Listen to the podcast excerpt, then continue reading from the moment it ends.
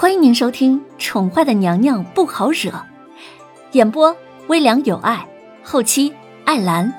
欢迎您订阅收听。第七十集，天气越来越炎热了。凤七宫虽然已经算是凉快的了，但是对于凌渊来说，穿着这么厚重的衣服，他还是十分怀念穿着打底背心儿和小短热裤的那些年。瑶儿，本小姐在这凤栖宫真是待腻了，我们出宫去吧。凌渊在楼府的竹心小筑乃是良好的避暑场所，往年的夏天他都会高价让红娘购买大量的冰块往竹心小筑里面送，所以即便是炎夏，他也过得是十分清爽惬意的。嗯，小姐。皇宫哪里是我们那么容易想出去就出去的呀？想回来便回来的地方呀！瑶儿一脸无语的望着他们家小姐，十分卖力的替小姐扇着风扇。唉，你家小姐，我怎么做无准备之战呢？我早就花钱请人买通了负责守卫皇宫一处小门的侍卫。只要打扮成出去购买皇宫每日备用食材的宫女和太监，便能出去了。林渊漫不经心的瞥了瑶儿一眼，这丫头难道忘了她最擅长的是什么吗？有钱能使鬼推磨，这条名言可是老祖宗实践了几千年而流传下来的致命真理。小姐，你贵为皇后。怎么还没有改掉这样的恶习呢？这不是带头腐败吗？凌渊悠悠的瞟了瑶儿一眼，不以为然的说：“所以啊，要体恤基层的守卫人员，多多的补贴。”哎，弦月，你要一起吗？凌渊挑眉，将视线移向了一旁默默不语的弦月。瑶儿闻言，似乎是兴奋了起来：“是呀，弦月姐姐。”你应该好多年没有出过宫了吧？要不跟我们一起出去吧？毕竟啊，瑶儿还是一个小姑娘，她在皇宫待了这么久，突然听到能够出宫，自然是兴奋。她还以为再也没有机会出宫了呢。弦月沉默了半晌，看了看一脸兴奋的瑶儿，终究是放弃了这个机会。嗯。弦月还是不去了吧，皇上可能随时都会来。若是看到主子不在，弦月留在凤栖宫，好歹能够掩护主子一阵儿。出宫，弦月从小就是在皇宫长大的，从来没有想过有朝一日还能够出宫的。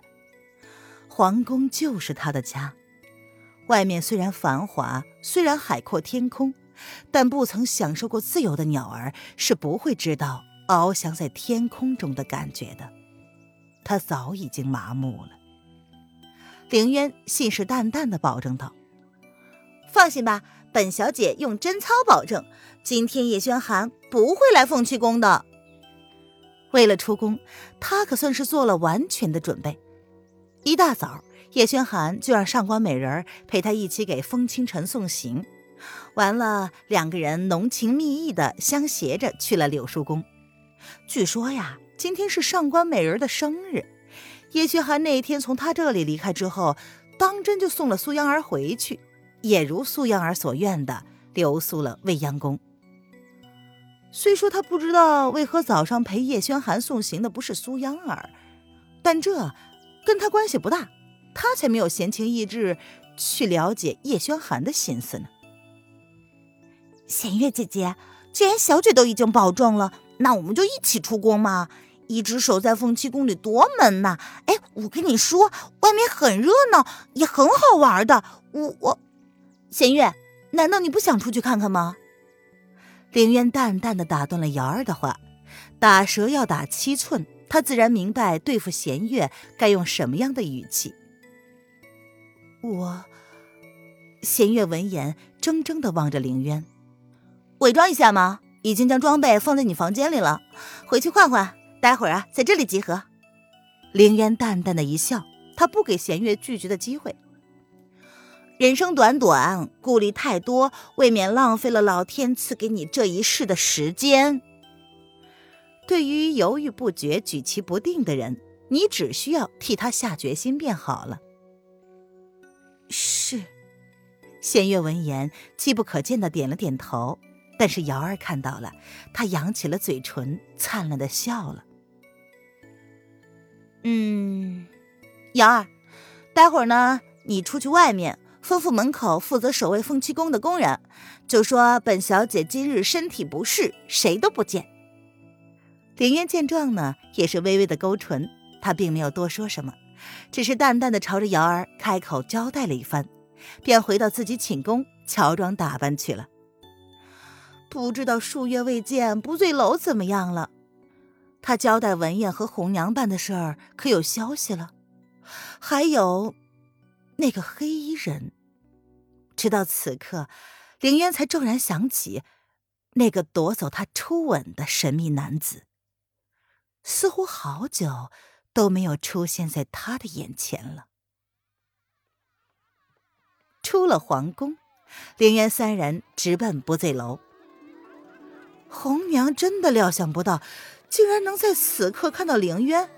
她圆滑的艳容上愣是冷了好半晌，才回过神来，随即扬起了笑容，道：“哎呦，林公子，好久不见了，奴家可是想死你了！快快有请，三儿，还不快给林公子腾出最好的位置来？”“是，红娘。”三儿。见到许久不见的人，也是一愣，但毕竟他是经过红娘亲自调教出来的，听到红娘如此吩咐，便进退得宜的将凌渊三人请上了三楼。